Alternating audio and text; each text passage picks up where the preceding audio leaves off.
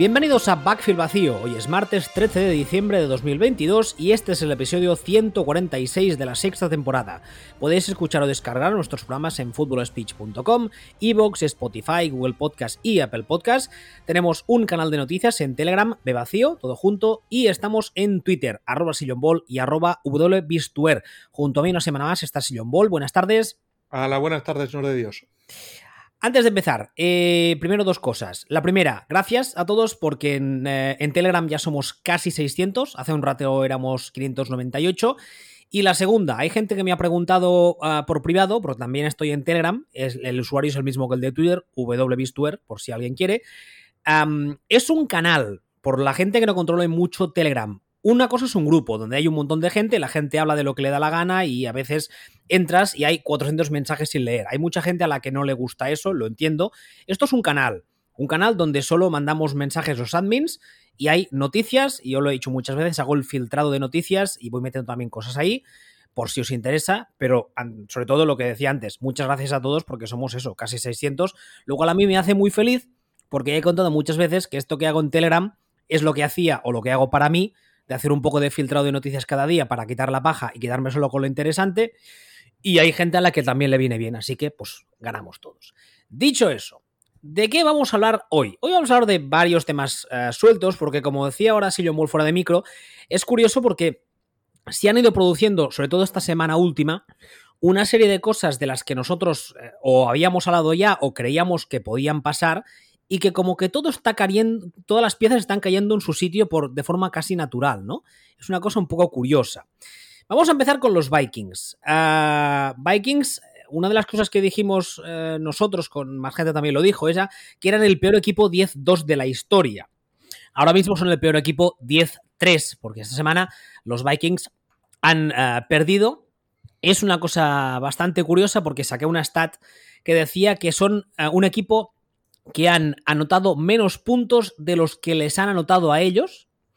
Y respecto a eso, a Kevin O'Donnell le han preguntado eh, ayer, creo que fue, la típica rueda de prensa después de los entrenos, si pensaba hacer algún cambio en la defensa, ya fuese un cambio de coordinadores, de entrenadores de posición, de play caller. Él dijo que no, que no piensa tocar absolutamente nada, lo cual no sé hasta qué punto es sensato, porque defensivamente hablando no está funcionando absolutamente nada. Esta semana, como decía, han perdido los, eh, los uh, Vikings contra los Lions, rival divisional, que además está on fire últimamente, 34 a 23. ¿Qué? ¿Qué decimos estos Vikings? ¿Qué les pasa a estos Vikings? What is happening? Que, no son un buen equipo. es, eh, es, algo que ya hemos comentado desde hace bastante tiempo. Están, se están comiendo yardas a lo bestia, pero a lo bestia, no pueden hacer nada. La cosa es que se están comiendo yardas pues, eh, contra Lions, contra Jets, contra, no, no solo ya, dicen, no, es que se las han comido contra Bills, Cowboys, y, no, no. O sea, se, las han comido, se las han comido base bien. Sabemos, sabemos lo que son estos Jets, por ejemplo. ¿no? O sea, lo, más menos más menos lo tenemos lo tenemos clarito pues Mike White les hizo 369 yardas. Más otras 120 yardas que les hicieron en carrera. Eh, que, se dice pronto. O sea, se hicieron casi 500 yardas. 500 yardas. Estos Jets que en ataque son un horror. Y en un partido en el que Mike White jugó fatal. y, no, no, tienen, no, no, tuvieron respuesta realmente. Es un, es un equipo muy flojo. es un equipo que tiene un, que tiene un récord de lo, de lo, más engañoso que he visto yo en mi vida. Es, eh, es una exageración. Y, pero bueno, ahí están, ahí están 10-3 y van a dar la división. Lo que es que, es que van a ir a. van a empezar a, a chocarse con, con, todos los pivotes que encuentran en la carretera. Sí, 10-3, eh, segundos, hay primeros de su división, ahora mismo son el segundo sit en la conferencia nacional, por detrás de los Eagles. Es, increíble eso. Pero sí, claro, es que tú ves a los equipos, ya mm, ves al que está justamente por encima y justamente por debajo, que son Eagles y Niners respectivamente, y no creo que nadie piense que estos Vikings a día de hoy son mejores que ninguno de los dos. No, ah, yo, yo creo que no, vamos. como Seed 2 entiendo que se enfrentarán al Seed 6, si la cosa terminase hoy, ¿lo digo bien? O sea, eso, eso todavía, eso, bah, vete a saber. Sí, Sí, que va a cambiar, pero, pero si, si, la- si terminase la temporada regular hoy, el Seed 2, que es Vikings, se enfrentaría al Seed eh, 6, que es Washington.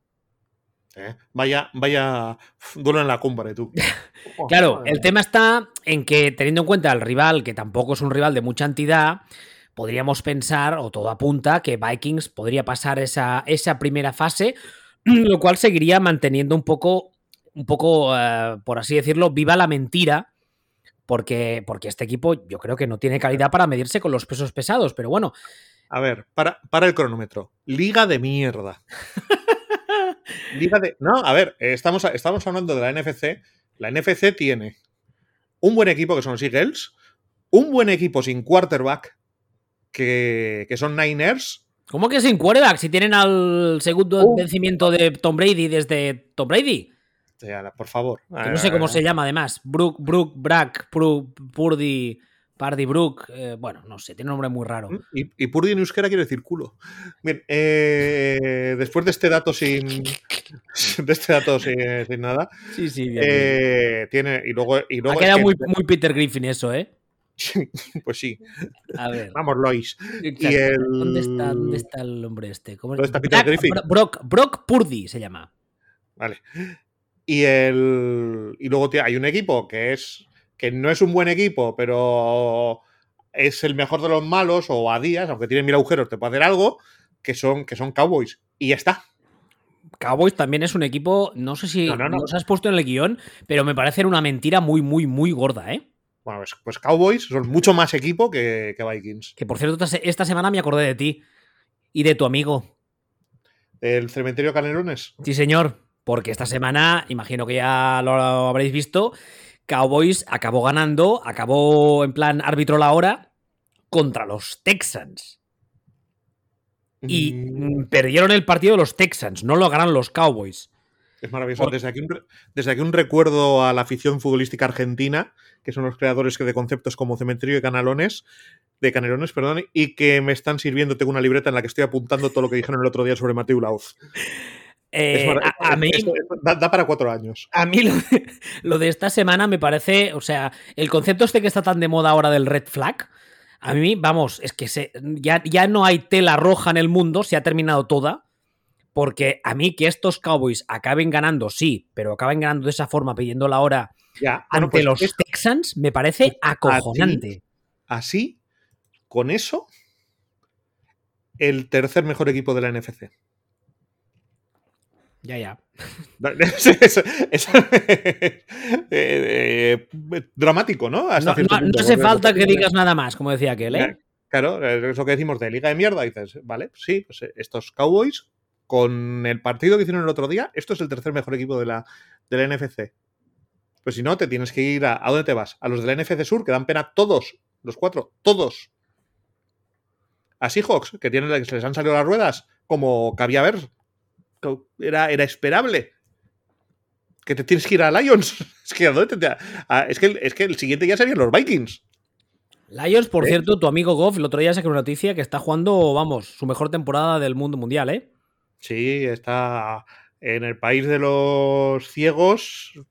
El, el- en realidad, el, ciego, eh, porque él también es ciego, es el rey. ¿Cómo está por, por QBR, por cierto, Goff? Voy a mirarlo.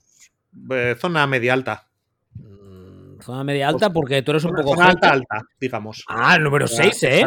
Sí, por eso. Sí, pero que hay que, hay que olvidarse. No mires, no mires el ranking. Ya, ya, claro, claro. Tú lo tienes manía, Jared Goff. No, esto, esto es algo que. Esto, es, esto lo he dicho mil veces. No hay que mirar el ranking. Lo que hay que mirar es el coeficiente. Es decir, por si tú haces un coeficiente, mm, dices, no, es que, es que está sexto. Dices, bueno, vale, está. Está sexto. Está sexto con unas cifras que hace. Me he ido cinco años para atrás, le habrían puesto el 12, por ejemplo. Además, a ver, Luego, eh, si cogemos solo la- solamente la tabla del, del QBR, que ya hemos dicho muchas veces que como estadística en bruto, los números en bruto no nos dicen toda la película, pero digamos, creemos, al menos tú lo has defendido siempre, que es una estadística que es bueno, vale, bien. O sea, podríamos decir que no es la panacea, pero, pero bueno, sirve más o menos. Es, la mejor de las que hay. Es, lo mejor, es, lo mejor, de lo que hay en comparación con lo demás que, una, que es una mierda. O es medio aceptable en comparación con lo demás que es una mierda. Es decir, es Jared Goff. Joder. Bueno, volviendo al tema. si tú coges esta lista, tienes a tipos como Joe Barrow, el número 7, a Lamar Jackson, el número 9, o Justin Herbert, el número 12, que todos tenemos claro cuál es su nivel de talento, y en cambio tienes a Gino Smith, el número 5. Sí, pero, pero Gino Smith, mm, a ver, eh, esta, la lista, este tipo de estadísticas ajustan al nivel del rival, pero también he dicho muchas veces que para mí no ajustan lo suficiente. Pero por, no, por, eso, digo, te estoy dando la razón. Lo que me refiero es que, que la estadística está, pues hay que cogerla como hay que cogerla. sobre todo, sobre todo, lo que hay que coger de la estadística es que unas cifras que hoy te dan para ser tercero en ese ranking, hace cinco años te daban para ser noveno. Sea que hay un descenso bestial en el nivel de juego de, en el nivel de juego de los quarterbacks desde que se han retirado o se han ido a la mierda la generación que nos ha tenido los últimos 10-15 años. de hecho, ahora mismo tú ves el ranking de, el ranking de QBR y lo más relevante es que por primera vez desde que empieza la temporada, esta es otra de las fichas de dominó que poco a poco van cayendo, tienes en el número uno del ranking al mejor quarterback de la liga con un ratio, con un rating que, con el que otros años habría ganado esta clasificación, habría sido MVP. O sea, no tiene. El, tío que ahora mismo está el primero de la liga por QBR es el mejor quarterback de la liga a día de hoy y lo es con una puntuación de, de épocas de, de, un buen año. O sea, con una puntuación de esas con las que Rogers ha ganado MVPs o lo ha ganado él o lo ha ganado otro o lo ha ganado tal. Estamos hablando de Mahomes tiene ahora mismo. Entonces, es poco a poco, las cosas se van ordenando también ahí. Entonces, son, es curioso, y eso es curioso, pues lo, lo dicho, cómo se van ordenando todo y cómo, presidiendo de esto, Mahomes es Mahomes, y lo estamos viendo, y el resto, básicamente son ellos mismos, pero ha desaparecido un montón de, de quarterbacks de esos de los que los últimos 10-15 años estaban del 1 al 10. Ya no están ahí con la diferencia de que los que han entrado nuevos no dan ese nivel, dan un peor nivel y dicen, no, no, pero es el tercero de la liga o el cuarto de la liga. Es el cuarto de la liga con un nivel que hace 10 años habría sido el 12. El décimo. A ver, eh, volviendo un poco a los, a los Vikings, que hemos empezado hablando de ellos, eh, la verdad es que si tú coges las estadísticas eh, totales del equipo, ves cosas muy curiosas. Porque prácticamente en todas las estadísticas de, equipo, tú, por ejemplo, estoy viendo la web de ESPN que pone en una columna el equipo en, concreto que estás viendo, en este caso los Vikings, y al lado la media de los oponentes, de los rivales. Puntos por partido, anotados. Minnesota 24, rivales 24.1. Puntos totales, 3-12 contra 3-13. Touchdown totales, aquí ganan los Vikings, 37-33. Bueno, vale. Total de primeros downs. Totales desde que, o sea, toda la liga. 281 los Vikings, 283 los oponentes, los rivales. Eh, es que más, es que todas las estadísticas, o prácticamente todas las que importan, los rivales combinados tienen mejores números que los Vikings. Claro. Es que yo no lo he visto en la vida. O sea, un, equipo que tenga ese récord, pero que en, prácticamente todas las estadísticas los rivales sean mejores que ellos. Bueno, pues ya, pero ya lo hemos dicho, lo hemos dicho desde el principio, que esto es. Eh, y también hemos avisado desde el principio que queda muy cuñado decir el único rating que importa son las victorias y las derrotas. Y bueno, me parece muy bien. Pero para predecir, para predecir rendimiento futuro, es rendimiento pasado. No, no las victorias, sino cómo has jugado. Y cómo has jugado te lo dice el diferencial de puntos. Y esto está demostradísimo. Entonces, al final te estás encontrando un equipo que está 10-3, estaba 10-2, con, con diferencial de puntos negativo. Bueno, pues ya está. La cosa es que se había, lo habíamos dicho, lo habíamos dicho, lo habíamos dicho. Esto es, o sea, esto es un, vamos, una, una mandanga de las buenas. Y ahora, pues se han, se han chocado contra unos, contra unos eh, Lions que son un equipo voluntarioso y nada más. Curioso el caso de los Lions por eso, ¿eh?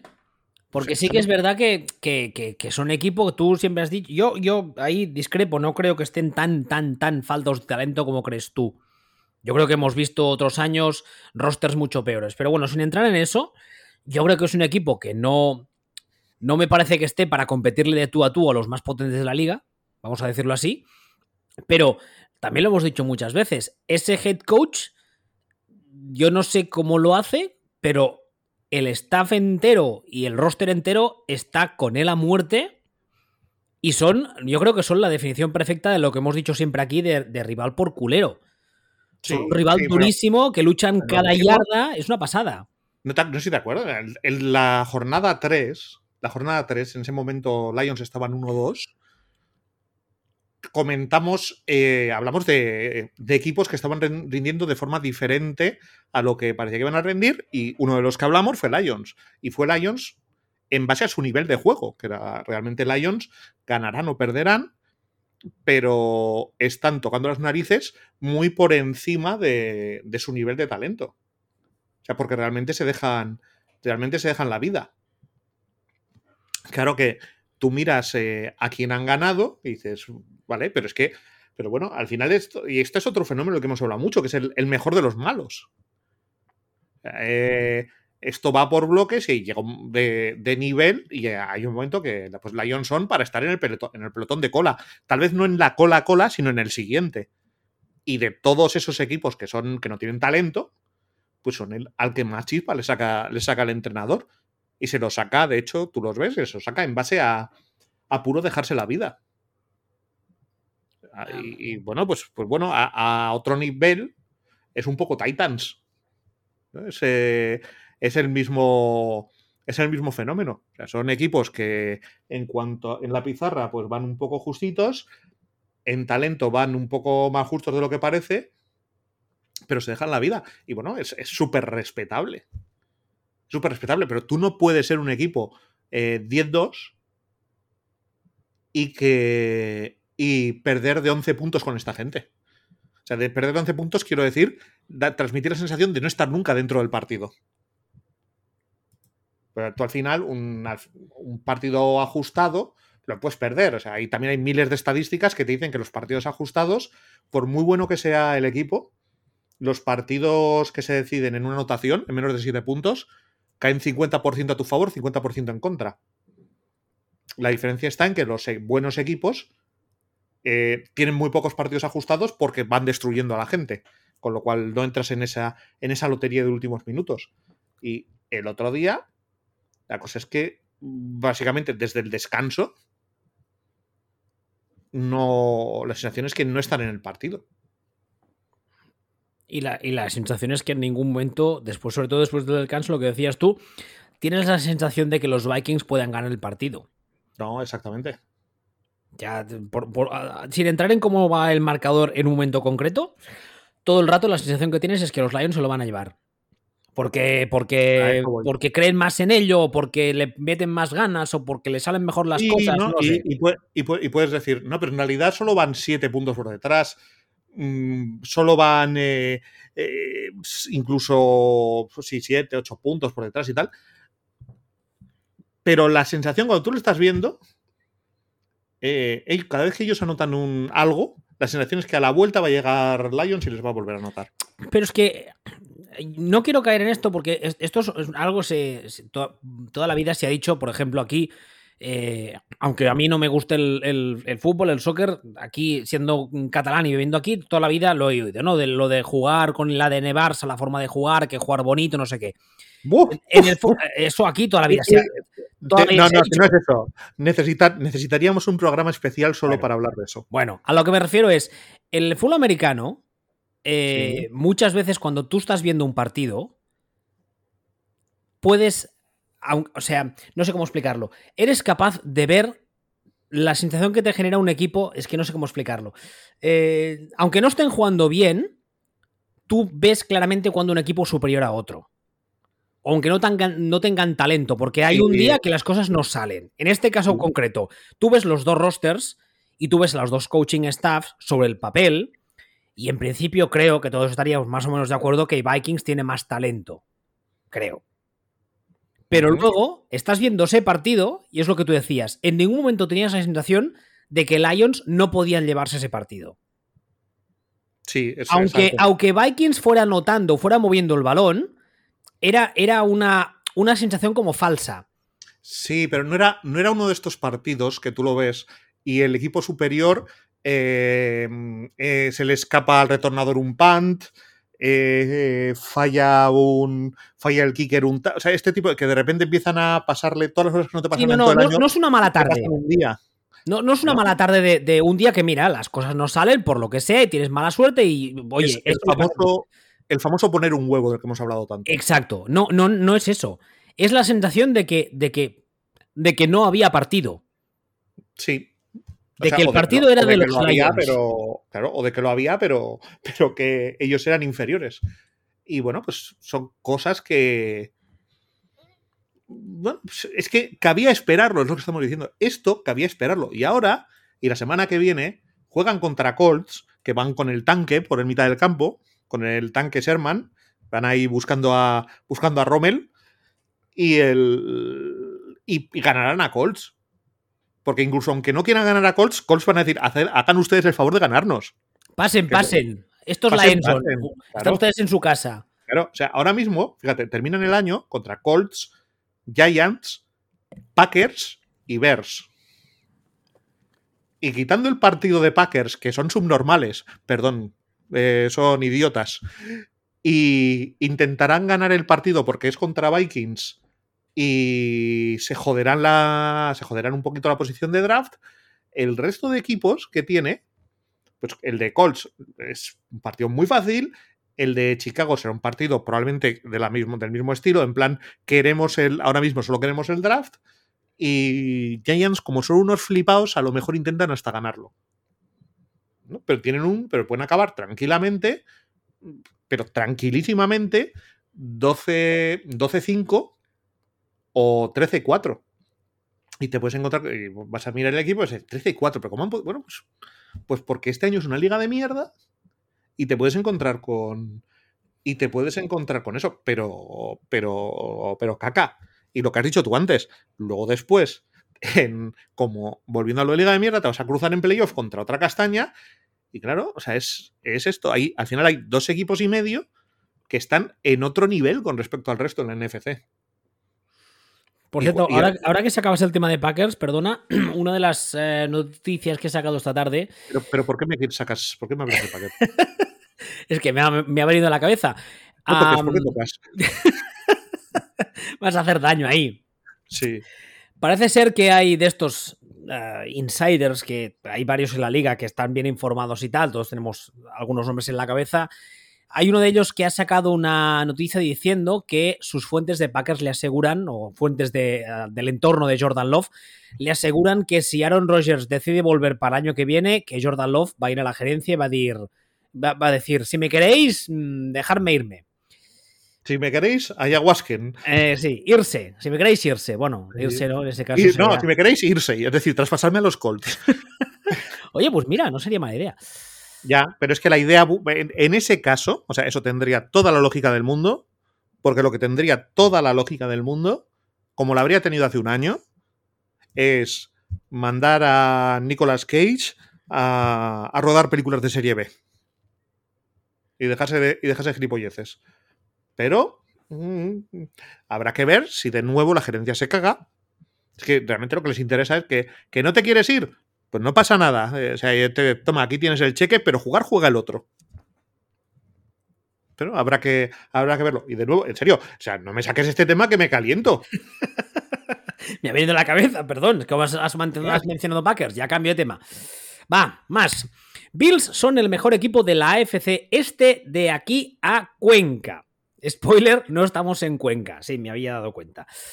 Ah, ¿Por qué dices que son el mejor equipo de la FC este? A ver, de la FC este no tiene mucho mérito, pero ¿no les ves un poco como que llevan unas semanas que no... Pero si, que no, no, si, ya, lo hemos, si ya, lo hemos, hablado, hemos hablado de que tiene, de que tiene unos talones de Aquiles eh, muy claros en la secundaria eh, que, y que ellos salen no es del todo regular. O sea, el rendimiento de ellos salen para ser un quarterback super élite absoluta, de ese, y cuando hablo de super élite absoluta, hablo de ese nivel eh, Brady, Rogers, Manning, eh, Breeze, eh, de ese nivel, Mahomes que pretende tener, mm, es demasiado aficionado a poner huevos.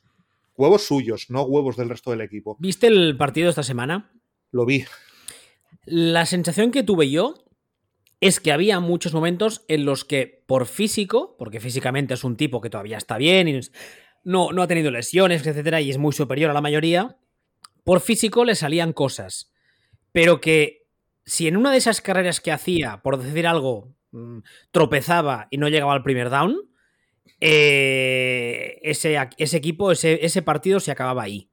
No, y no solo eso. Porque es que el, el, otro... el, ataque va como, como a chispazos. Sí, va a los chispazos que da él. Pero el, ese mismo partido, si en lugar de estar jugando contra Jets, lo estás jugando contra un buen equipo. Lo pierdes. Lo pierdes porque al final es un partido que va 0-0 casi al, al final del, del, segundo cuarto. Eh, Bills anotan en su última posesión del, del, segundo cuarto, en la que de facto es la última posesión del segundo cuarto. Y ahí han encadenado 10, 10 punts entre los dos equipos. Entre los dos equipos te han encadenado 10 punts para llegar allí. Es que en lugar de estar jugando contra estos Jets, estás, eh, estás en playoff y estás jugando contra Bengals, con tu secundaria y con el ataque que tiene Bengals, o con, con los receptores que tiene Bengals, tú no llegas ahí 0-0. Llegas ahí 0-18 o 0-17. Y, ver, te, y, te vas, y, te vas, a la calle. Claro, es que este partido en concreto de esta semana contra los Jets, que no lo he dicho, por cierto, ganaron los Bills, pero 20-12 y, y, y just, justeando. Um, es un partido que. El, el, el, la historia del partido, o sea, el, que tiene mérito es el hecho de que Jets les estén aguantando ahí tanto rato. No, pero si, pero si Jets eh, llevamos todo el año diciendo que qué buenos son, que el problema era el quarterback. ¿De ya. qué me está usted hablando? Pero espérate a, que termine. Lo que me refiero ah, bueno. es de estos dos, el que puede salir del partido con la cabeza bien alta son los Jets, porque nah. los, los, los, Bills, hace apenas, Deberían. no sé la semana que estamos, la semana 14 ha sido esta, sí. hace, hace apenas, ya no 14, hace 7, 8, 10 semanas, eran en teoría contenders al anillo clarísimos casi casi con Kansas lo, City. Y lo siguen siendo. O sea, y lo siguen siendo. Lo siguen, lo siguen siendo. En esta liga, en esta liga. ¿Liga de qué? Dilo, va diga de mierda, en esta se me llena la boca. Es como, es como cuando dices hijo de puta, que hay que decirlo más. Pues el diga de, diga de mierda te llena la boca. Esto es el alfa y el omega, la vulgaridad también. Entonces, en, en este caso, siguen, claro que siguen siendo contenders. Eh, van, lo que pasa es que tienen eso, tienen unos problemas muy gordos en, en conceptos o en lugares eh, bastante concretos y, te, y eso, pero perfecto. Yo me puedo creer perfectamente que ellos salen entre en modo Dios. Tenemos, no una, tenemos una definición del concepto contender, creo que diferente, ¿eh? Porque, porque si a mí vamos a poner la, el ejemplo de que ya estamos en finales de conferencia, tenemos a cuatro equipos, uno de ellos son los Bills. Sí. A día de hoy, como están jugando estos Bills, yo no les veo ganando la final de conferencia. Y digo final de conferencia porque no entiendo sabes, que ya será contra el rival serio. No sabes contra quién. Ya, ya lo sé. Es que, es por, que, eso, es por eso mismo te digo. Digo final de conferencia porque entiendo que ya será contra un rival de entidad. Ya no digo primera oh. ronda de playoff, que igual les toca una María, o que depende del cruce en la segunda ronda de playoff, igual les toca también un rival un poco flojo. So, ahora mismo, ahora mismo, aquí hay. Aparte, o sea, es que, es que no, no es como mucho, mucho, mucho, es el tercer equipo de la, NFC, de la AFC. Y eso es como mucho, muchísimo. Ya, pero es que en, en la final de la, de la AFC, ¿quién les puede tocar? Pues le puede tocar Bengals, le puede tocar Ravens, le puede tocar eh, Chiefs, por supuesto. ¿Tú a, eh, día de, a, día de, hoy le ves, ves, superior a los Bills a cualquiera de esos tres? Yo no, no, pero, ¿eh? pero, no, pero, no, es cuestión de que sea superior. Es cuestión de que si esto, dentro de dos meses, eh, viajas al futuro y esto que lo ganó, esto ganó Bills, mi respuesta no sería, ¡buah, chaval, flipa! Sino que sería, ¿ah? Yo es que no, o sea, no, no, no, no, sé. La sensación que tengo es que eh, en defensa, más o menos, la cosa está más o menos igual. De hecho, esta semana ha vuelto, ha vuelto Milano, el, el linebacker llena todo un montón. Pero en ataque, era un equipo que el año pasado era demoledor y este año no, no hay forma. Bueno, Bueno. Eh, hablo, eh, hablo de sensaciones. Sensaciones mías. Sí, sí, sí, pero bueno. mm, Puedo estar razonablemente de acuerdo, pero. Pero es que es perfectamente creíble que entre en modo Dios y os salen. O sea, es que está, eso está en las Sí, cartas. Los- todos, los- todos los equipos tienen. En las cartas. Nena, que te he hecho las cartas. No, en esta- no estaba pensando en eso, estaba pensando Ah. en las cartas de. Ha sonado un de- poco a cíngara, ¿eh? yo qué sé. No, yo estaba pensando más en cartas de Pokémon. Te he visto, te he visto con un, con un- Cartas de Magic.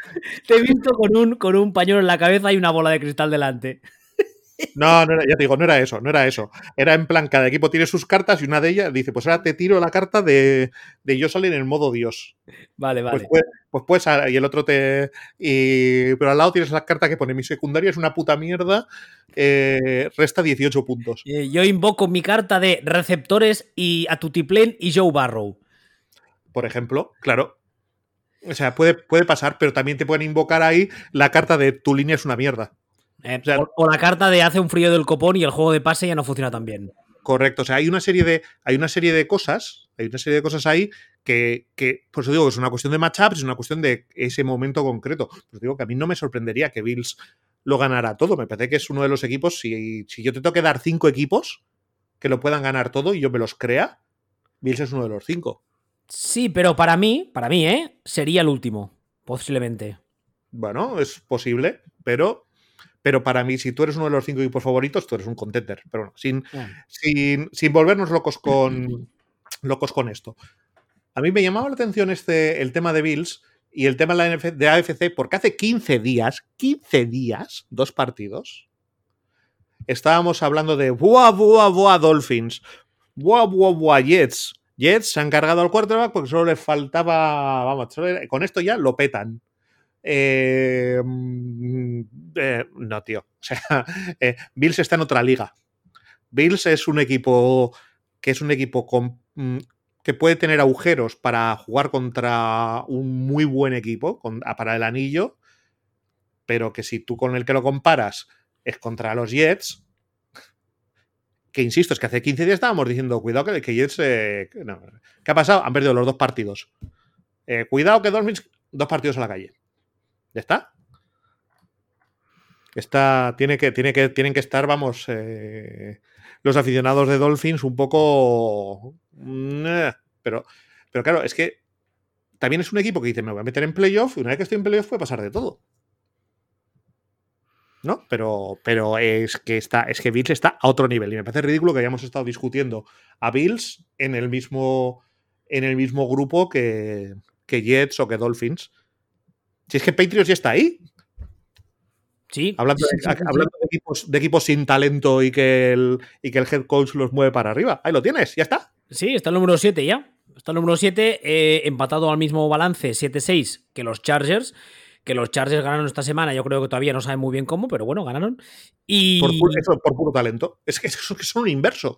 bueno, por O sea, puro Chargers y tale- en, en el caso de los Chargers es por puro talento del roster, Mm. pese a la incompetencia mm, probada de su head coach. En el caso de los Patriots es por talento de su head coach, pese a la incompetencia probada de sus coordinadores y que el roster tampoco no es Ya, nada. bueno, pero por eso digo, pero esto, todo esto son cosas que, que hemos comentado 200 mil millones de veces. Eh, Patriots van a acabar ganando X número de partidos gracias a el plus de partidos que, plus de victorias que les va a dar, que les va a dar Belichick. El vudú, la magia negra, las trampas, esas cosas que hace él. El estar, el estar bien entrenado, eh, todo- ese pe- pequeño de, pequeños detalles sin pequeños detalles sin importancia. Entonces, pues, pues, eh, hay que, creo que hay que tener muy muy claro que el mejor equipo de esta división son Bills y que me parece que, que no hay que, que y es un poco lo de siempre. No se me flipen. O sea, que yo puedo entender No que- se me flipen. no, que, que yo puedo entender que Jets Fan 86 se vea 7-3 y solo vea eso y haga visión túnel y diga, buah, buah, buah, y ya está, lo vamos a petar, buah, lo vamos a petar, somos buenísimos. Eso es una cosa que no he entendido nunca, ¿eh? Ya, pero pasa. No, no, ya lo sé que pasa, y pero. pasa, y pasa en todos los deportes. Sí, no, no, no, y en todas las facetas de la vida. Pero yo, por ejemplo, a los míos, en este caso los Texans, da igual. los Texans ahora, o, o si hablamos de, como dices tú, la liga de filiales, en el caso de Texas, yo siempre les exijo más que a los demás. Porque son los míos y aspiro a la excelencia. bueno, yo, yo, aspiro, a ganar cosas. ya, bueno, sí, vale. Ah, cuando, me, cuando hablo de la excelencia me, refiero a ganar, a ser un... En, en, el caso de los Texans, en el caso este concreto, a no ser un puteche, a tener un equipo que no dé pena, etcétera.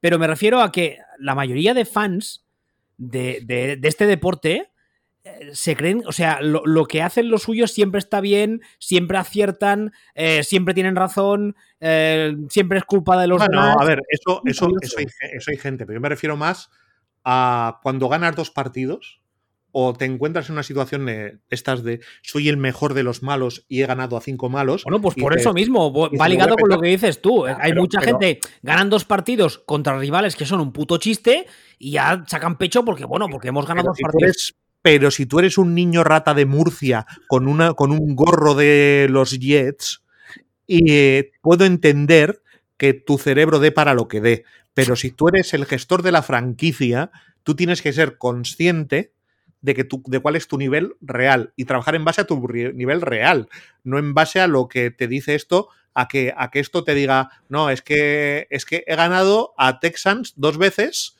y a este y al otro no, no. O sea, pues esto, esto no deja de sorprenderme. Un saludo a los murcianos y sus pasteles de carne, por cierto, que están muy bueno, ricos. Podía, podía haber mencionado otra serie de, provincias muy alejadas de Murcia, como Albacete, no sé, hay, eh, ha, sido, ha sido algo aleatorio. O sea, habría, dicho, habría, dicho, Santander, pero es que habría sido demasiado evidente para mí siendo de Bilbao. ¿Que estás intentando hacer que nos odien todavía más gente? No, creo. Yo ¿Más fanbases? No, yo creo que la gente del Racing de Santander ya me odia y si no me odia es porque no me ha oído hablar de, del Racing de Santander. Pero bueno. no, he entendido eh, nada de lo que acabas de decir, así que. Mejor. mejor vale. Mejor. A ver, pasemos al tema siguiente. Pasamos. Los Niners sin quarterback son el segundo mejor equipo de la NFC.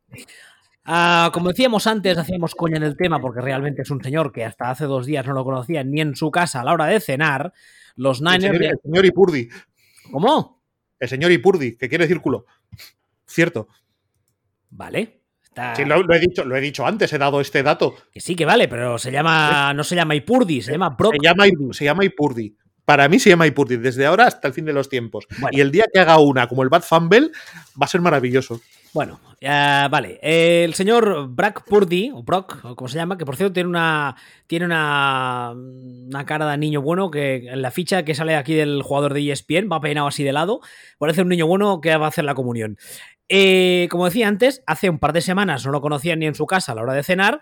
Se rompió Garópolo, se ha roto el pie. Lo que pasa que parece ser que la lesión no, no es tan grave como se creía a priori. Incluso hay alguna gente que de algunos periodistas que decían que podía volver para playoff, lo cual esta misma semana Shanahan puso en duda.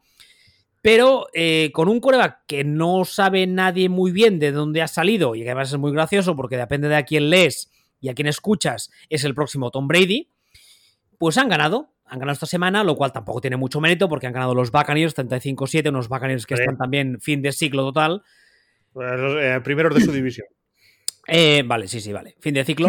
Em, y bueno, y la verdad es que yo he dicho muchas veces durante muchos años que a mí a Kyle Shanahan me parece la mejor mente ofensiva de la liga y yo creo que cosas como esta, por mucho que el rival sea, sea flojo, no hacen más que demostrarlo porque acabas de coger a un señor de séptima ronda que no sabía ni Dios quién era y has hecho, has conseguido que maneje a tu ataque con, con soltura. Luego, evidentemente, falta ver si, ante rivales serios no se, no se hace caca, que eso es posible.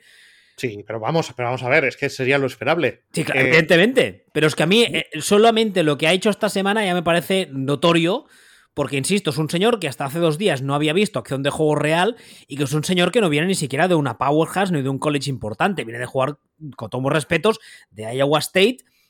Ayahuasca State. Ayahuasca State, no, Iowa State, ah, donde habrá encontrado rivales de la entidad que habrá encontrado.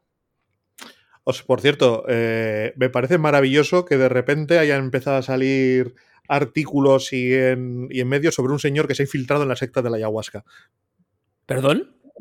Como tal cual. esta semana han, empezado, han salido un par de artículos en prensa sobre un señor que se ha infiltrado en algo llamado la secta de la ayahuasca Y ayer, en algún programa que estaban dando en la tele, pasé por delante y, había, y estaba el señor este, no sé si no sería el programa de Risto o alguna cosa de estas, hablando del de, infiltrado en la secta de la ayahuasca. Ay, Dios. O sea, es acojonante que ayahuasca haya sido una palabra que haya entrado en mi vida de esta forma este último año. Pero bueno, volviendo, volviendo a, lo que nos, a lo que nos ocupa, yo siempre, siempre he citado un hecho concreto como la mayor sacada de miembro viril que he visto eh, entrenando en mi vida. Llevas una hora o 40 minutos hablando de caca y ahora dices miembro viril. Mm, eh, bueno, da sí. igual, da igual, déjalo, déjalo. No quiero saber sinónimos, déjalo. Es que me, me- me ha chocado, ha sido como muy fino tú, ahora. tú recuerda que tiene mi- nombres mil el miembro viril. Como, Bueno, sigamos, como dijo- sigamos, como sigamos. dijo el Da igual, da igual, Vale. da igual, digamos. que es eh, que Belichick fuera capaz de ganar a 10 partidos con Matt Cassell de quarterback. Aunque no entraran en playoff, aunque no, gan- Belichick ganó 10 partidos con Matt Cassell. Mm, ya, pero. Eh, Estos Patriots. Que por cierto, en esos Patriots, Belichick todavía no era el general manager.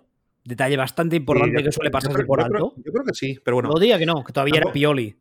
para mí eso fue la bestialidad más gorda que he visto. Y en este caso, mm, han sido dos, tres partidos todavía, pero sería, si se sigue ganando partidos Niners, sería de ese pelo. O sea, no, no deberían estar ganando partidos. Lo que pasa es que también ayuda el hecho que de liga de mierda, ¿no?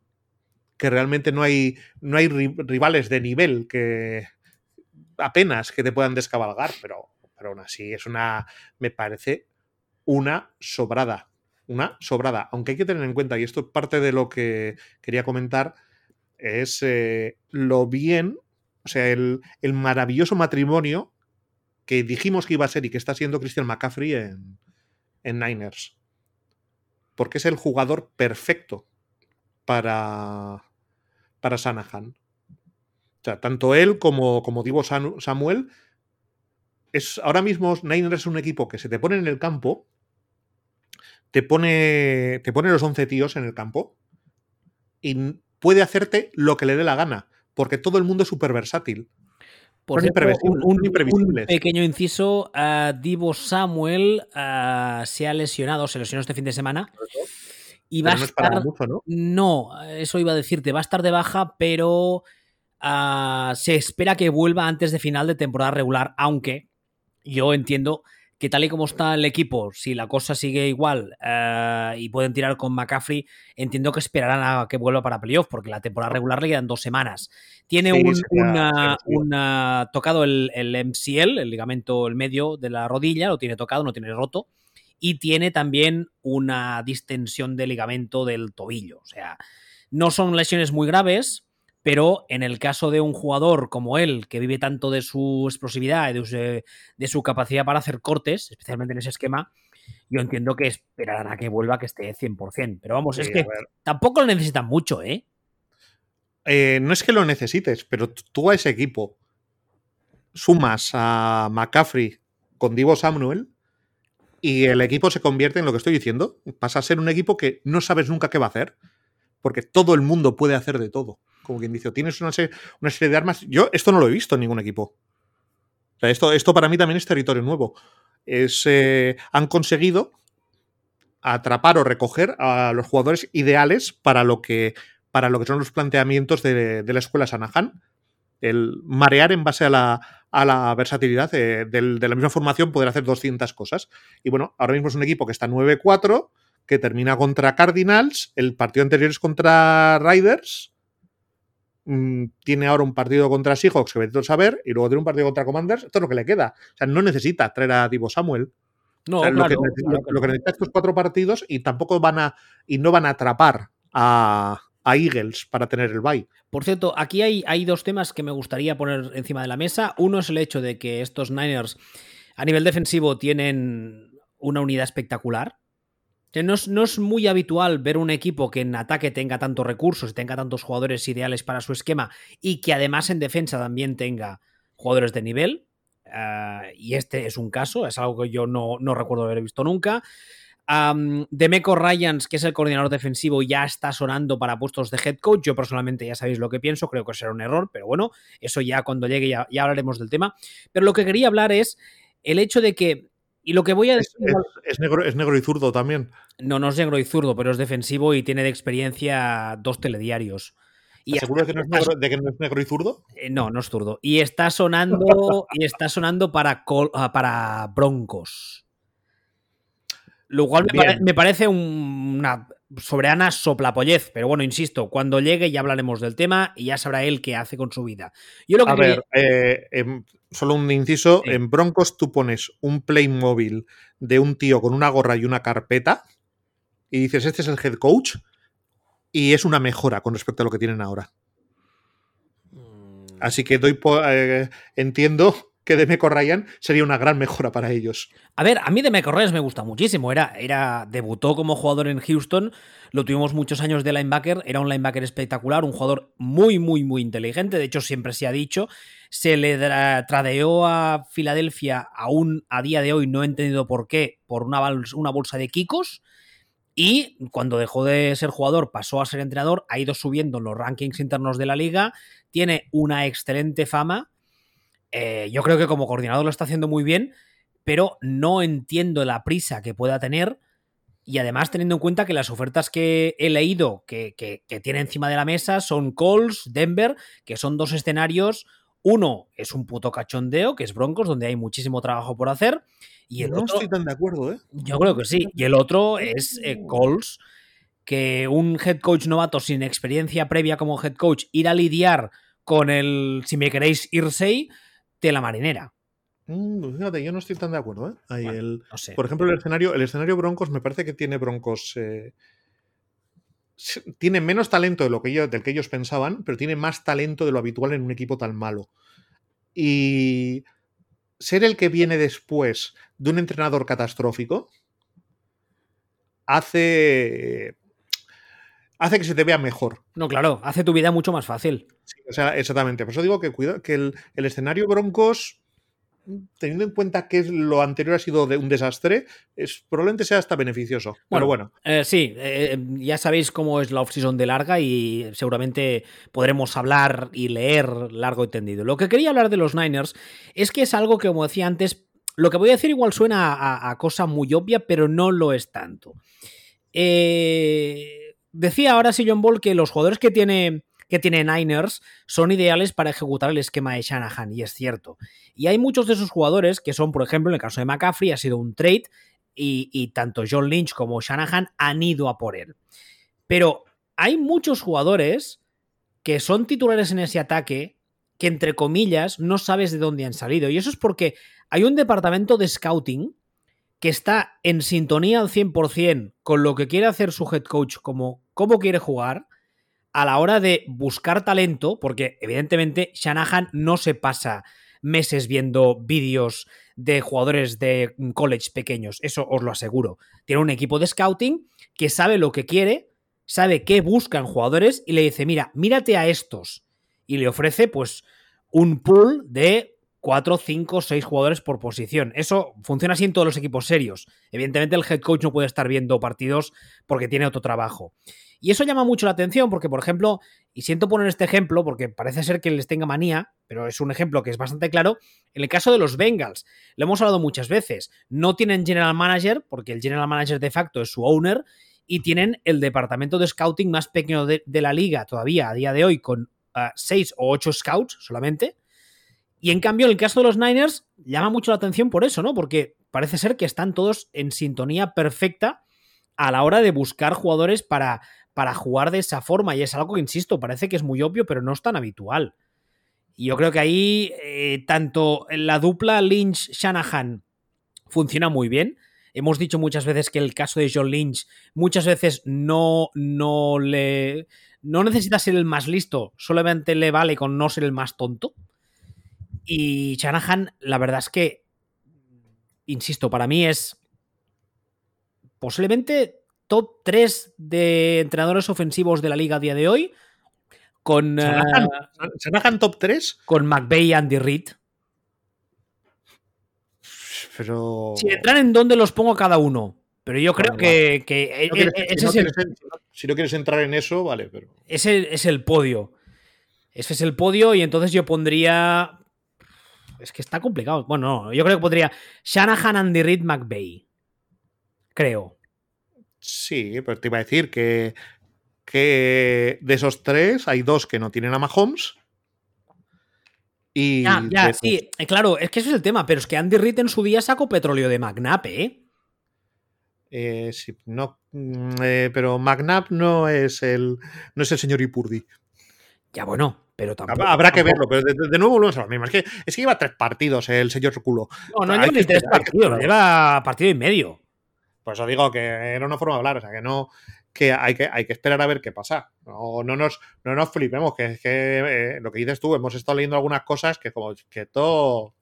Sí, verdad, la verdad es que la gente, yo entiendo que hay gente que tiene que vender eh, clics y hay que vender periódicos y hay que vender eh, suscripciones a páginas web y tal, pero hay cosas que dices, a ver, O sea, no, es, un hay poco, cosas que... es un poco pronto para empezar a beber, las fiestas todavía no han empezado, calma a todo el mundo, ¿vale? No, no- no- no ha sido tan penoso como lo de la prensa española contra Luis Enrique, pero, pero también ha sido bastante flipado. Y por cierto, un, un inciso muy breve, ahora que saca el nombre de McVeigh, eh, esta semana Baker con McVeigh, ¿qué? Eh, habrá que esperar. No, no, evidentemente, pero yo no esperaba ni de coña lo que vimos esta- este fin de semana. Bueno, fue el jueves, ¿no? Hay que, hay que esperar. Que también, como acabe los partidos que quedan jugando a un nivel medio decente Baker Mayfield, ah, una de dos. O en Cleveland les pintarán la cara a base de bien, o McVeigh también otro genio ofensivo, ¿eh? Esperemos. Esperar. Va- vamos a esperar. ¿Por qué lo dices así? ¿no? Porque es, porque es no es ni un partido completo y, y- y hay que verlo. Es que ese, de todas formas, Baker Mayfield, yo siempre he defendido que es un quarterback de ese nivel que no te gana a él, pero puedes, podrías llegar a ganar con él. ¿no? Y entonces, eh, no me parece que sea ni mucho menos un, un incompetente absoluto. Yo creo que el aquí- problema, el problema de Baker Mayfield siempre ha estado eh, por encima de sus orejas. Mm, Fíjate que yo, es que yo no lo sé. Es, es dema- para mi gusto es demasiado boca chancla. Puede ser boca chancla, pero es que yo cada vez que lo oigo hablar de algo me parece que tiene razón. Ya, pero ¿sabes qué pasa? Que cuando estás en ciertos equipos con organizaciones serias y estás ganando, puedes decir un poco lo que te dé la gana. Cuando estás en un sin Dios y todo el mundo te mira a ti, justo no, porque eres el quarterback, decir según qué cosas es como... Aunque tenga, aunque tenga razón. Sí, hay veces que en la lectura de cuándo callarte y cuándo. El fondo y la forma, ¿sabes? Bueno, pero vamos, quiero decir que no. Me parece que se ha sido bastante injusto con este hombre y que se ha sido bastante injusto, sobre todo por las expectativas de que el tío es un número uno.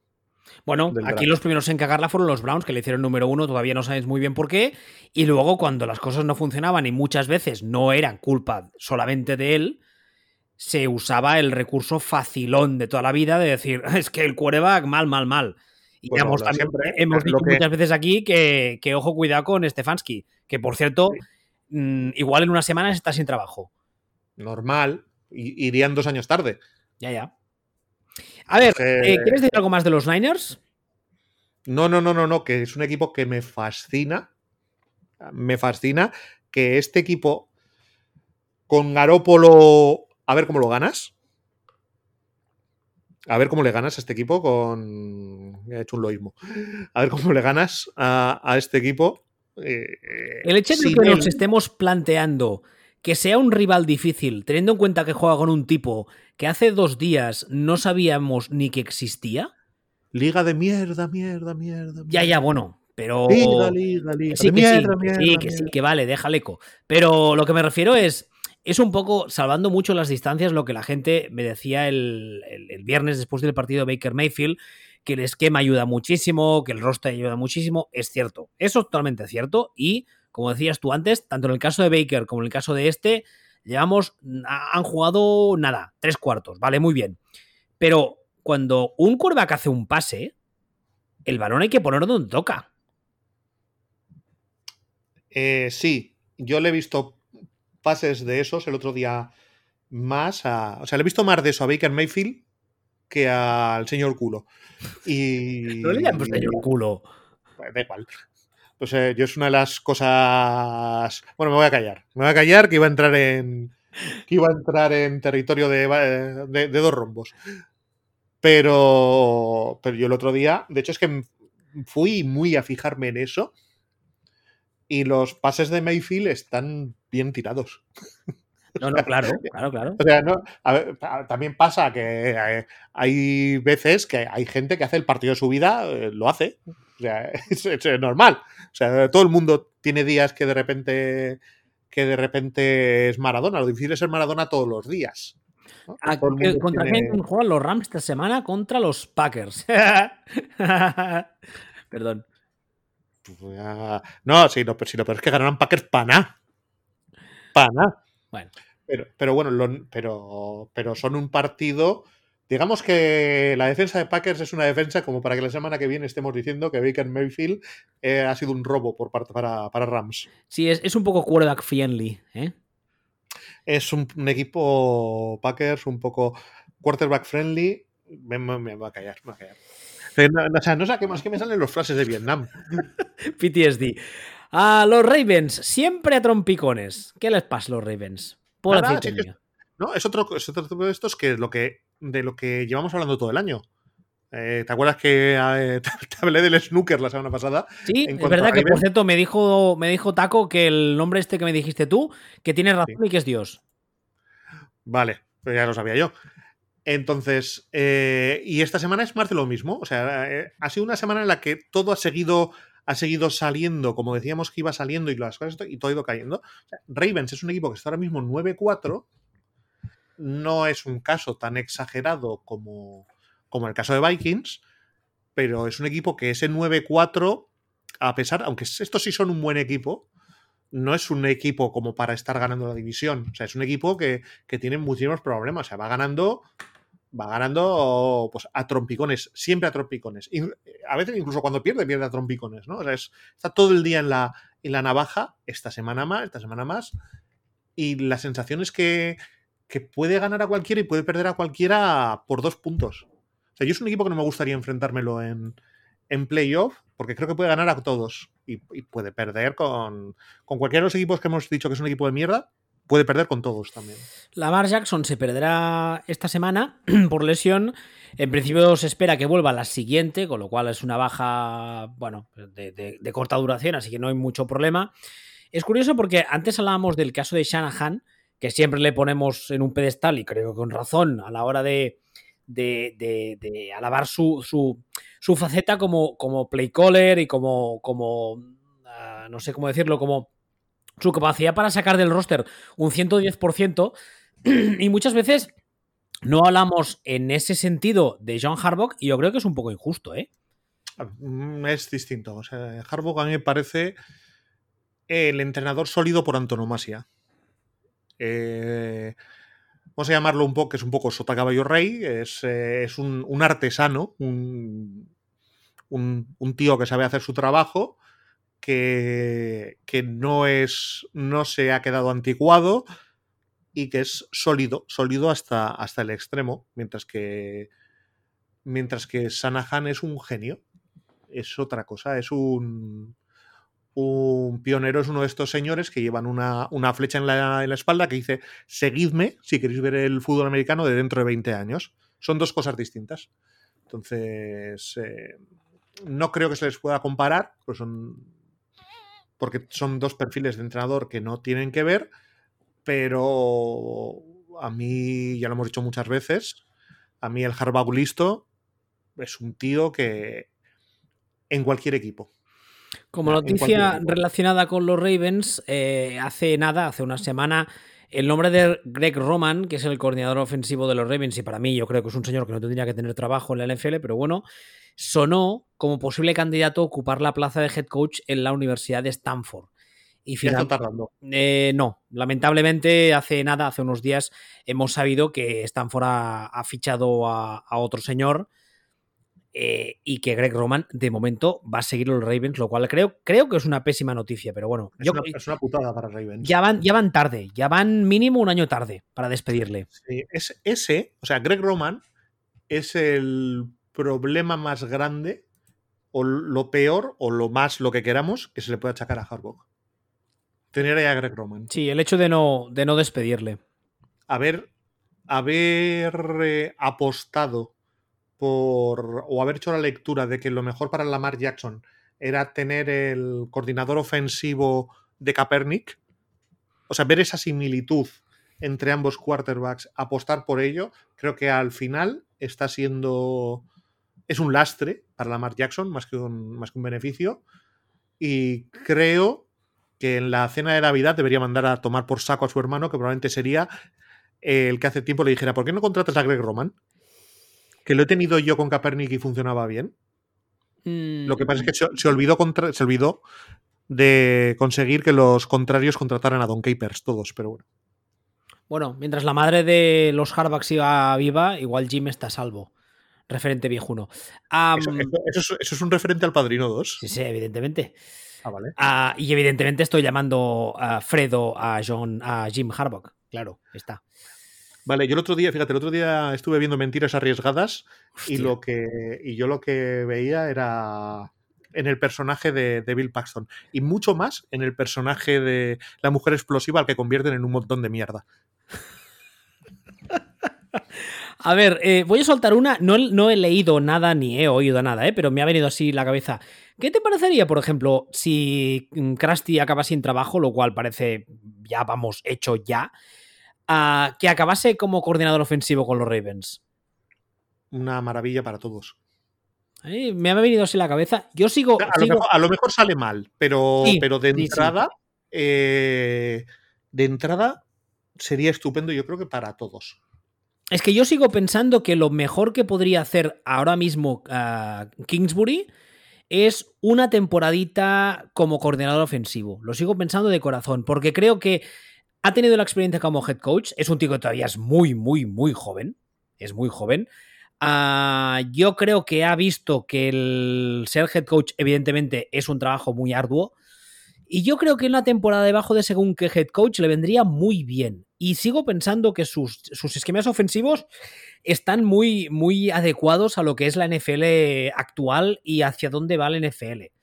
Entonces, sí. emparejarlo con un quarterback de este tipo, móvil, entre comillas, moderno y tal, yo creo que podría ser espectacular para ambas partes. Pero bueno, insisto, es una. Es un órdago que me tiro yo, no he leído ni he oído nada, ¿eh? No, tendría sentido, pero bueno, yo te dije yo que imaginaba que alguna que alguna universidad de estas de gama media alta, no alta, alta, pues a lo mejor le ponen mucha pasta encima de la mesa por... Bueno, por era, era, uno de los nombres que sonaban en Stanford, que a mí ya dije en Twitter que no me parecía mala idea, lo que pasa que al final se han decidido por otro señor, así que de momento yo no he leído ni he oído ninguna oferta en firme o ningún interés, por así decirlo, en firme de ninguna universidad por, por Kingsbury. Es uno, ah. Yo creo que es uno de los nombres que tendremos que estar pendientes, ¿eh? Porque es un nombre que yo creo que, depende de donde caiga, puede hacer muy, muy bien. Sí, yo creo, creo que sí. O sea, de hecho. Pero también puede, lo... también puede, perdona que te corte, también puede elegir muy mal, ¿eh?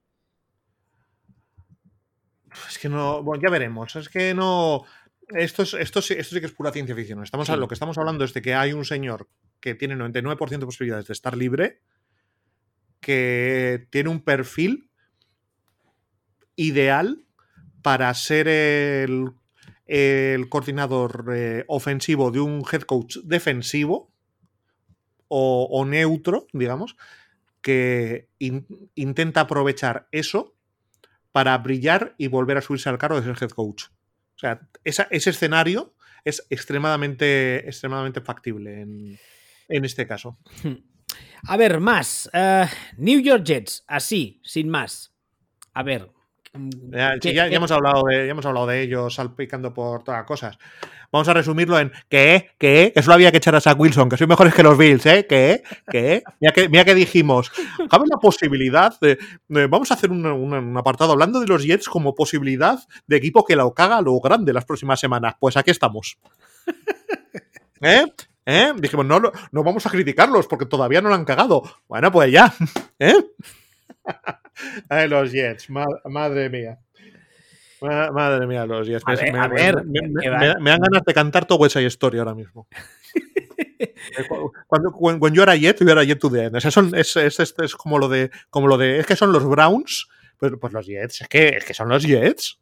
De hecho, es injusto para los Browns que se diga es que son los Browns existiendo los Jets. Pero a ver, están, están 7-6 empatados con el séptimo seed de la AFC, ¿eh? Porque es una, porque es una liga de mierda. Lo sabía. ¿Eh? No sé, yo tampoco les veo tan tan mal.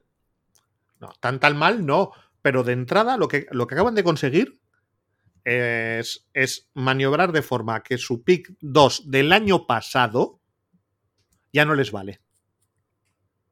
Ya, ahora mismo, ese, ese chaval ya está diciendo yo y no vuelvo. Tú hablabas antes de Vietnam, este sí que tiene PTSD. Pues puede ser. Es que, es que ahora mismo yo, yo, yo con estos tíos no quiero saber nada. O sea, has maniobrado de puñetera pena. Pero da igual, porque tienen a, a, a Mike, Mike, White, que es el próximo um, Joe Namath, ¿no? Yo, bueno, ni, ni Joe Namath era Joe Namath. ¿Qué coño significa eso?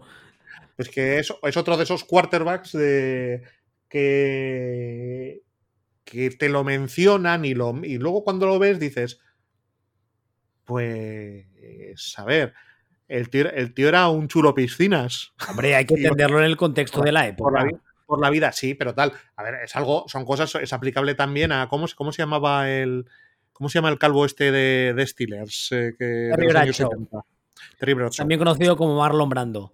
Ay, Marlon ¿Eh? Brando, perdón. ¿Cómo, ¿Cómo se llamaba el consiglieri del padrino?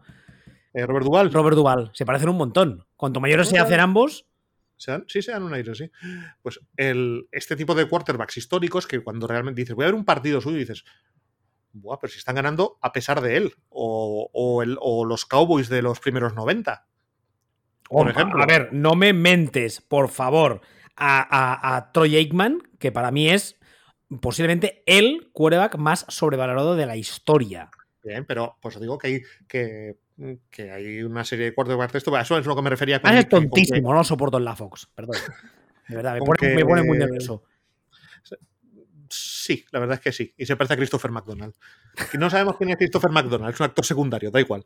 Ob obvi obviémoslo. El, es, es, a eso me refiero. Pero bueno, los Jets eh, algún momento tendrán que quitarse, que quitarse San Benito, pero es que incluso cuando hacen las cosas bien, no pueden evitar hacerlas mal. Y lo avisaban, de, vais a hacer esto, vais a hacer esto, vais a ver cómo lo hacen. Nos vamos a criticar, pero, pero qué peligro tiene que... Ha... Ya está. Conclusión, y ahora estás cuarto de división.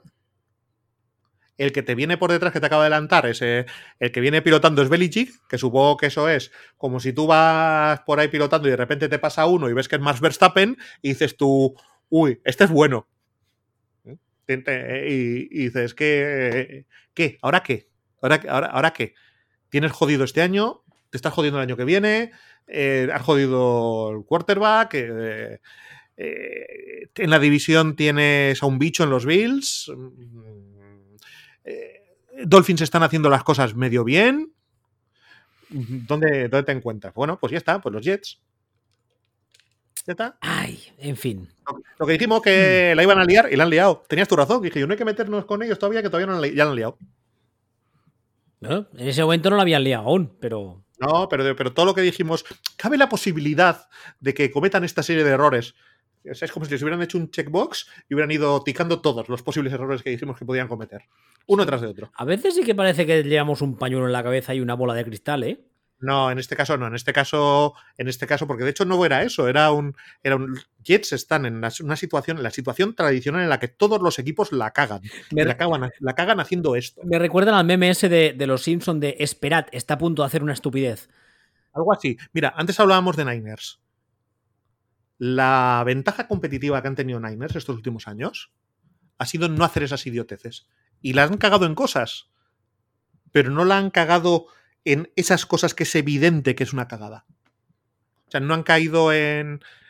No han caído en determinadas prisas, eh, solo han tenido prisa o han intentado meter la marcha cuando había algo que ganar bastante claro. O sea, eh, es lo que decimos siempre la diferencia entre una franquicia que gane o pierde está bien llevada y una, y una franquicia que gane o pierda está, no puede evitar meter la pata. Pasa que en el caso de los Jets creo que eh, es un poco injusto obviar el hecho del mercado donde están. Que en Nueva York son todos una pandilla de hijos de puta. ¡Hala! Pero, pero, Oiga, por Perdón. favor. ¿A eso- ¿Te refieres a eso? Me refiero a, los, me refiero a los medios. O sea, que todos los medios de Nueva York parece que son eh, Manolo Lama y Paco González. Eh, no sé quiénes son esos dos. Pero a lo que me refiero, tienen algunos. a, a lo que me refiero es que eh, el, el- el nivel de, vamos a ser finos, el nivel de exigencia de los medios de Nueva York es muy diferente al que puedan tener en San Francisco o al que puedan tener en, eh, yo qué sé, en Seattle o lo que puedan tener en, en, en Buffalo incluso. En cualquier, Eh, en cualquier sitio que no sea Filadelfia y un poquito menos en Chicago. o en Dallas, que también están un poco para allá. Pero sí, es, es- es una- es un, es un Creo que hay más el owner que los medios. Bueno, déjalos correr también. Es un, es un microclima muy, muy, muy, muy concreto y muy raro. Siempre se creen mejores de lo que son, siempre quieren que las cosas sean para allá, no tienen ningún tipo de paciencia, pero es que además pasa en todos los deportes. Es, no sé, es el agua de la zona. No sé qué coño pasa. Te, te vas a re- o sea, justo estaba pensando ahora mismo en, en los Knicks de baloncesto. Que, No, no, es que pasa en todos los deportes, en todos los putos deportes. Bueno, en el caso de los Yankees es diferente porque como en el béisbol no hay salary cap y el owner tiene mucha pasta, siempre acaba comprando los mejores jugadores y creas que no acaban ganando. Pero los Knicks, los Jets, los Nets, ah, los Giants también les pasa. Eh, no sé, no sé, es, es como, bueno, esa especie de urgencia permanente y claro, así es imposible trabajar. Porque a no ser que llegue algún entrenador con muchísima solera, y la mayoría de entrenadores con muchísima solera, que están en un momento de su carrera deportiva, que pueden aspirar a cosas, no se irán a Nueva York. Las cosas como son. O sea, un, eh, yo qué sé, un en su día Bill Cower, un Son Payton ahora, un Belichick cuando estaba bien las cosas en Patriots y lo petaba. A nadie en su sano juicio se le ocurre ir a Nueva York precisamente porque todos saben lo que estoy diciendo, que es que es un, es un sitio donde trabajar con calma y que te dejen trabajar con calma es prácticamente una quimera. Es imposible. Entonces, es imposible que ningún proyecto crezca porque Hombre, ¿quién, quién- quién ha funcionado en Nueva York en la NFL en los últimos mm, 30 años? Rex Ryan, No, en serio. pues no lo sé, tendría que tirar. Ah, bueno, claro, Tom Coughlin. El tío más vieja escuela de la historia de la vieja escuela. Sargento militar, eh, tío super gris, muchísimo, uh, muchísimos galones, muy veterano, muy respetado en la liga. Sí, sí, claro. Es que ese es el único perfil que puede funcionar en un mercado como Nueva York. Y que el problema que tienen ese tipo de perfiles es que, que apenas hay, Ah, que no quedan, y que el que lo tiene no lo suelta. Evidentemente. Y, y ojo, porque es, es que ese tipo de perfil, mm, hablábamos de- del Harbaugh hace un momento. eh, ¿Sean Payton? Ya, Tal vez. Sí, pero es que, Tampoco es, es demasiado alegre. pero es que Sean Payton no te dirá que sí. Nunca, nunca de la vida te, diría que sí, aparte de que no tendrá la oferta para ir, pero nunca de la vida te diría que sí a ir a un escenario así. O, o sí. Es decir, es una Claro. cuestión de. Al final el dinero mueve, mueve montañas. Pero. Yo soy de los que cree que en esta liga no, el dinero no lo vale todo, ¿eh? Mm, bueno. Hombre, a ver, Depende. si hay una franquicia que te ofrece un millón al año y la otra te ofrece 10, igual te lo puedes pensar, pero dudo mucho que sea ese caso. Yo no recuerdo en qué película era ahora. Que, que decía, no me ofendas, yo no me, yo no me vendo por dinero. Me vendo por mucho dinero. sí, la he visto, no sé cuál es. Que por cierto, un tema, ahora que sacas el tema de Sean Payton, una de las cosas que se ha dicho siempre históricamente de los hispanos, que son la familia que posee o el- el señor que posee a los, a los Chargers, un equipo que suena muchísimo para, para Sean Payton, es que es un tacaño de la hostia. Sí. Ojo, cuidado ahí, porque claro, si el dinero igual es, es un factor, no es el factor, pero es un factor, igual los Chargers hacen el canelo. Pero bueno, eso, eso ya, ya lo veremos. A ver, ¿algo más que añadir de los Jets? Nada you're a Jet, you're a Jet for life. For- yo, yo haría to the end. Eso. Eh. Vale. se están saliendo las ruedas de los Seahawks. Los Seahawks empezaron como un tiro la temporada. La verdad es que yo prácticamente, o sea, yo no esperaba lo que, lo que, lo que, como jugaron. Y yo creo que como yo, muchísima gente. Ahora mismo están ellos, segundos. ellos los primeros. Yo creo que sí, que tampoco lo esperaban. Ahora mismo, por mucho que Piti nos vendiese el discurso de yo siempre que ¿eh? yo de los hijos de, de, de Chiquirito, ahora mismo están segundos, 7-2. Los primeros son los Niners, 9-4. Veo muy complicado que los puedan superar. Este fin de semana próximo no, no, viene no, un Niners Seahawks, que yo creo que nos dirá mucho de ambos, aunque los Niners jueguen con tu amigo culo. Y no sé. Y bueno, la a ver, los Seahawks en principio se meterán en playoff, tal y como están las cosas, ¿no? ¿Cómo están? ¿Qué seed están ahora mismo? Están ahora mismo el seed número. ¿Dónde estáis? Que no os veo. Número... Ah, número 8. Ahora mismo. No, no. Número 8, próximo partido contra Niners, siguiente partido contra Chiefs. Vale. O sea, no se meten en playoff. o sí, porque luego terminan contra Jets y, y contra, y contra Rams en casa. Pero este, es un, este es un equipo que de los últimos cuatro partidos ha perdido contra Buccaneers, ha perdido contra Riders y ha perdido contra Panthers. Vamos a, vamos a- vamos a pensar contra. Ganó a, ganó a Rams, pero ha perdido contra Buccaneers, Riders y Panthers. O sea, que no ha perdido contra. Que esto básicamente te quiere decir que pueden perder contra cualquiera. Es que no- eh, no- y, y ha perdido- y los tres en casa. He, he visto. Creo que los he visto todos, los de los Seahawks este año. Si no los he visto todos, los he visto casi todos. Y si no los he visto en Condensed, etc. Y es un equipo que cuando empezó la temporada no, no, no, no era capaz de explicar qué estaba pasando, lo que estaba viendo. Ahora, ¿Cómo? ahora sí, pero si lo miras ahora, si lo miras ahora, se lee todo con mucha más facilidad. Claro, pero es que cuando empezó el año empezaron como un tiro y era en plan. No, pero, pero no empezaron como un tiro. No, no es que empezaran como un tiro, o sea, eh, han perdido, o sea, han ganado a Broncos, a Lions, dos veces a Cardinals, a Chargers, a Giants y, y a Rams. Eso es lo que han ganado. Claro, lo que pasa es que tú empieza el año, cuando empieza el año y, y ganan a, yo qué sé, ganan a Broncos, dices, oye, claro, Luego va pasando el año y parece diciendo, no, es que Broncos son una mierda. Ganan a Chargers y dices, oye, y según va pasando el año va diciendo, no, no, es que Chargers no son el equipo que lo va a petar ni de coña. Ganan dos veces a Cardinals y dices, oye, y entonces, y estamos en las mismas. Dice, no, no, es que ese oye no vale. Es que, es que Cardinals son de lo peorcito de la liga. Por cierto, perdón que te corte, eh, inciso importante. Este, esta madrugada pasada a los Cardinals han jugado. Nuestro amigo el Funko se ha roto la tercera jugada del partido. Además, una de esas lesiones muy feas. ah, se ha roto solo en un intento de corte. La rodilla ha ido a un lado y él al otro. A, a estas horas aún no he visto nada. No se sabe todavía nada, pero esta madrugada se hablaba de posible rotura del ACL. Sí, Yo lo, lo- lo dan por seguro. Sí, además es que por el tipo de lesión como es, lesión eh, sin contacto suele ser 99% siempre ligamentosa.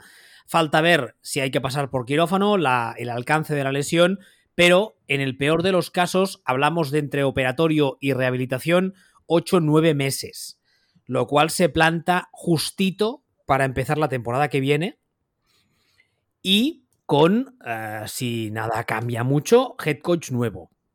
Así que los Sí. Cardinals el año que viene van a estar divertidos. Sí. Y ya, y- Imagínate y este ya le pagan. teniendo que estudiarse un playbook nuevo. Bueno, eh, sin salir de casa con la pata coja podrá jugar mucho al Call of Duty. Mm, Sí, eso sí que, eso sí que es cierto, sí. Eh, coñas aparte, eh, ¿ya le toca. ¿Ya le sueltan mandanga el año que viene los Cardinals o aún no? Sí, sí. O sea, los Cardinals están atadísimos a él. Los próximos creo que son tres años. Qué bien, qué maravilla. Sí. Muy Sí, bien, sí, ¿eh? sí. Muy bien, la gestión ahí del tema. Bueno, no, no, Cardinals son, o sea. Que por desde- cierto, otro, otro que también se habla que podría perder el puesto en unas semanas es el general manager de los Cardinals. Ah, Claim se llama, sí, ¿no? sí, tendría, tendría sentido. Sí, sí, O sea, ten- tendría, tendría sentido no. Pero aún así, es. eh, todo lo que ha hecho, o gran parte de lo que ha hecho, está bien hecho. Está bien hecho. Hasta, hasta cierto punto no le puedes culpar a él de que su quarterback haya sido cancerígeno. Eh, Hasta viendo, viendo la situación, cuando se le drafteó, o sea, viéndolo todo, viendo los resultados previos, cómo estaba el equipo cuando se le renueva. Eh, lo único sospechoso es que cuando si tú le renuevas y le pones la cláusula que le pusiste, tú ya sabías lo que había. Ah, hostia, la palma de Mike Leach. Ah, voilà. Vaya bajona. Ah, per- perdón, ah, Mike Leach, para quien no lo sepa, ahora mismo era el entrenador de Mississippi State, pero eh, en su día cogió mucha fama porque es uno de los padres teóricos de la, de la, de la Air. Ah, y aparte fue el hombre que puso a Texas Tech en el mapa. Si la memoria no me falla, tiene, tiene cierta conexión con Kingsbury. Creo que fue, fue jugador suyo, Kingsbury. Creo recordar. Ahora no recuerdo exactamente, pero bueno, el hecho es que, bueno, era, estaba considerado por todos una de las mentes eh, ofensivas más brillantes del college football, un tipo bastante especial en todos los sentidos. Soy especial. No, no, bastante, bueno. De hecho, en su día Texas Tech, después de estar muchos, muchos años ahí y de poner al programa, como se suele decirse en el mapa, eh, se le invitó a irse, comillas, guiño, guiño, porque hubo un jugador eh, que su padre trabajaba o trabaja en ESPN. El jugador, según el jugador, vamos, le, le- le maltrató, entre comillas, en un entreno, porque al parecer el chaval era de estos típicos de mi padre es famoso y trátame mejor. El padre se, el padre se No sabes quién es mi padre. Sí, sí, tal cual. El padre se puso por medio, eh, empezó una campaña difamatoria a través de ESPN y la universidad eh, se bajó los pantalones y acabó despidiendo a Leach. Ah, después de eso, Leach estuvo en ah, Washington State y luego en Mississippi State. En ambos programas, la verdad es que él lo, lo ha hecho muy bien, o lo, lo hizo, y ha fallecido, 61 años. Joder, me quedan dos telediarios. Joder, qué bajona, nen. Además era uno de mis entrenadores favoritos, tiene un libro fantástico que lo, he- lo, he- lo tengo y lo he leído varias veces y joder, qué bajona.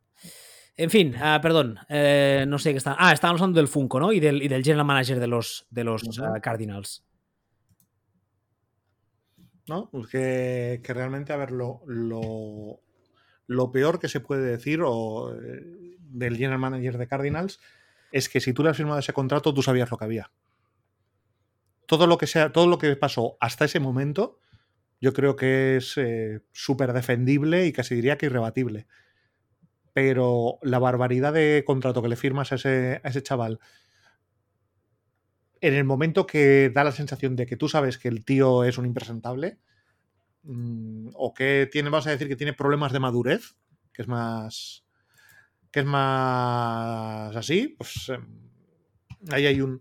Ahí hay un problema y eso te puede acabar mordiendo el culo y yo creo que le va a acabar mordiendo el culo. Porque en realidad todo lo demás que ha hecho y todo los, lo que firmó y todo como agente, perdón, agencia libre y tal, yo creo que lo hizo todo estupendamente. Ya, pero, pero, pero es que la, muerte va a ser el Funko. la, la cagada de, del quarterback es muy gorda, ¿eh? Claro, por eso digo. Es muy, no, muy, muy, muy gorda. pero no, pero no el draftearlo. Eh, bueno, No. Bueno, yo, yo creo que en el momento en el que un señor tiene esas deficiencias, yo creo que entrevistándote con él puedes llegar a intuirlas, pero sí, Ya, vale, te doy, de te doy- todo. te- te doy la razón, sí, a priori es muy complicado, pero en el momento en el, que, en el que tú le haces ese contrato y le metes esa cláusula que hemos dicho muchas veces que nunca, jamás en la vida habíamos visto una cláusula así, Es que tú sabes exactamente, es que tú sabes que ahí, ahí hay algo que no funciona, que eso es lo que le va a acabar mordiendo el culo. con lo cual no, no le ofrezcas ese contratazo, coño. Ya, pues digo, esa es, esa es la cagada.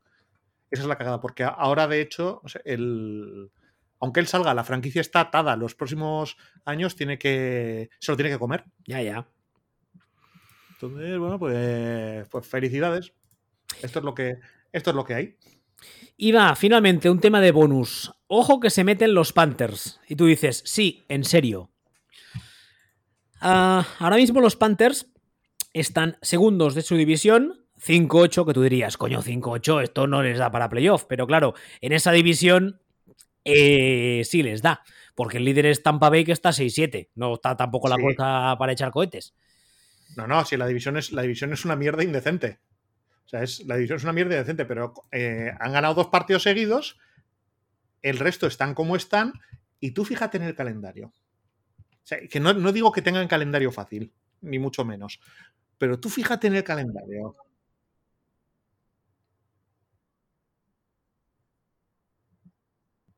Vale, si aquí, si aquí, queridos oyentes, ha habido un pequeño corte, disculpad, ha sido un problema técnico. Sigamos.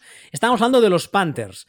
Eh, los Panthers, como decía ahora, eh, hombre, ahora mismo están de su conferencia, están el 1, 2, 7, 8, 9, 10, el 11. Irrele- olvídate de eso. Olvídate de eso. Tú, tú compáralos con el primero de su división. Una victoria de diferencia. Vale, una victoria de diferencia. Y el partido entre ellos lo ganó, lo ganó Panthers. ¿De acuerdo? Les queda otro partido. Es decir, ahora mismo eh, les quedan, de los cuatro partidos que, que le queda a, a Panthers, tienen un partido contra Tampa Bay, es decir, contra el primero de su división, y luego tiene otros tres contra eh, Saints, Lions y Steelers. Es decir, mm, no son partidos. No son partidos súper complicados, ninguno de ellos, o imposible. Pero sobre todo, la cosa es. eh, si ganan a. Si ganan a.